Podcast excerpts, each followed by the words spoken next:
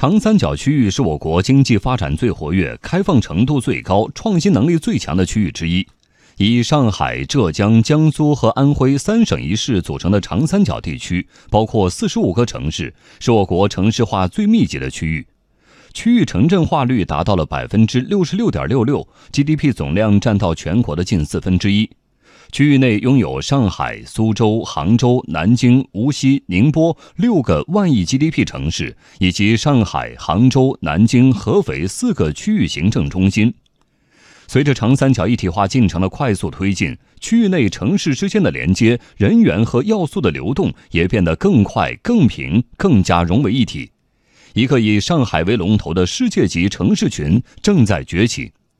清晨在南京长江边晨练，白天去上海陆家嘴做商务会谈，晚上到杭州西湖夜游赏景，这样的生活场景正在成为现实。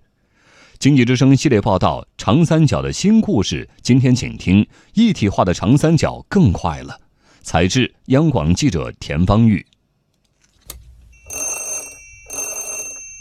早上八点十分出门，去苏州园区站赶开往上海的高铁。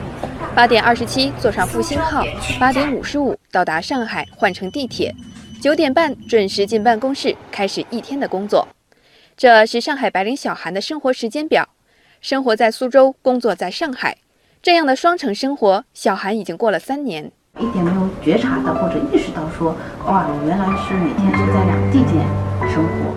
随着长三角零点五至三小时城际交通圈的不断扩容，小韩这样的双城白领们工作更有效率，生活更有质量。我可能早上在苏州，那下午我回到上海和客户去开个会，那晚上又会到南京去跟我们的合作伙伴进行技术交流。从这个月的二十二号起。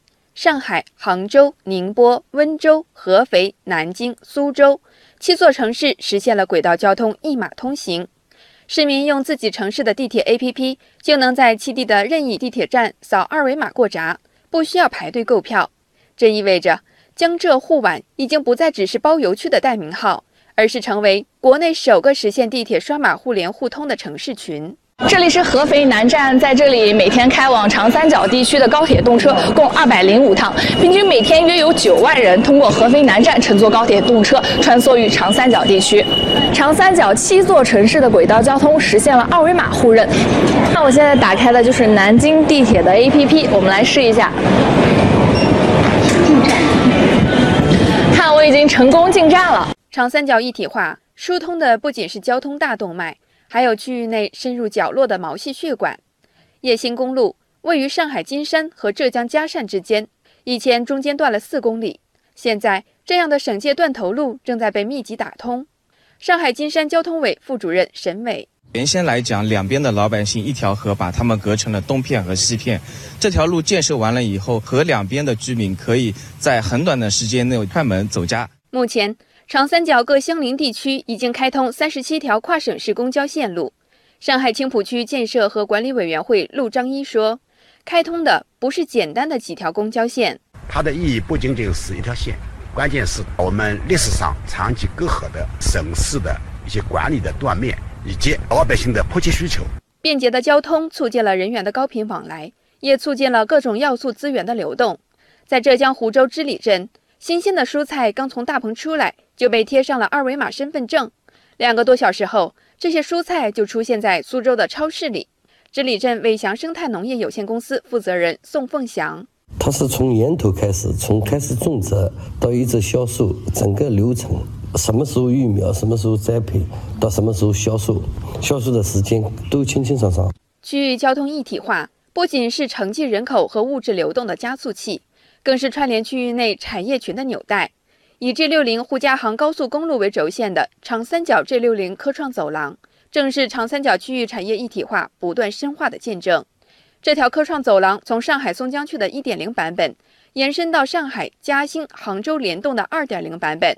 去年以沪苏湖高铁建设为契机，G 六零科创走廊又迈向了高铁时代的三点零版，现在已经扩容到沪苏浙皖九个城市。GDP 总量超过五点七万亿元，占长三角三省一市的近四分之一。一个世界级城市群的崛起，离不开发达的交通网络。长三角区域城市群正以上海为头部起点，呈散射状向内陆快速延伸。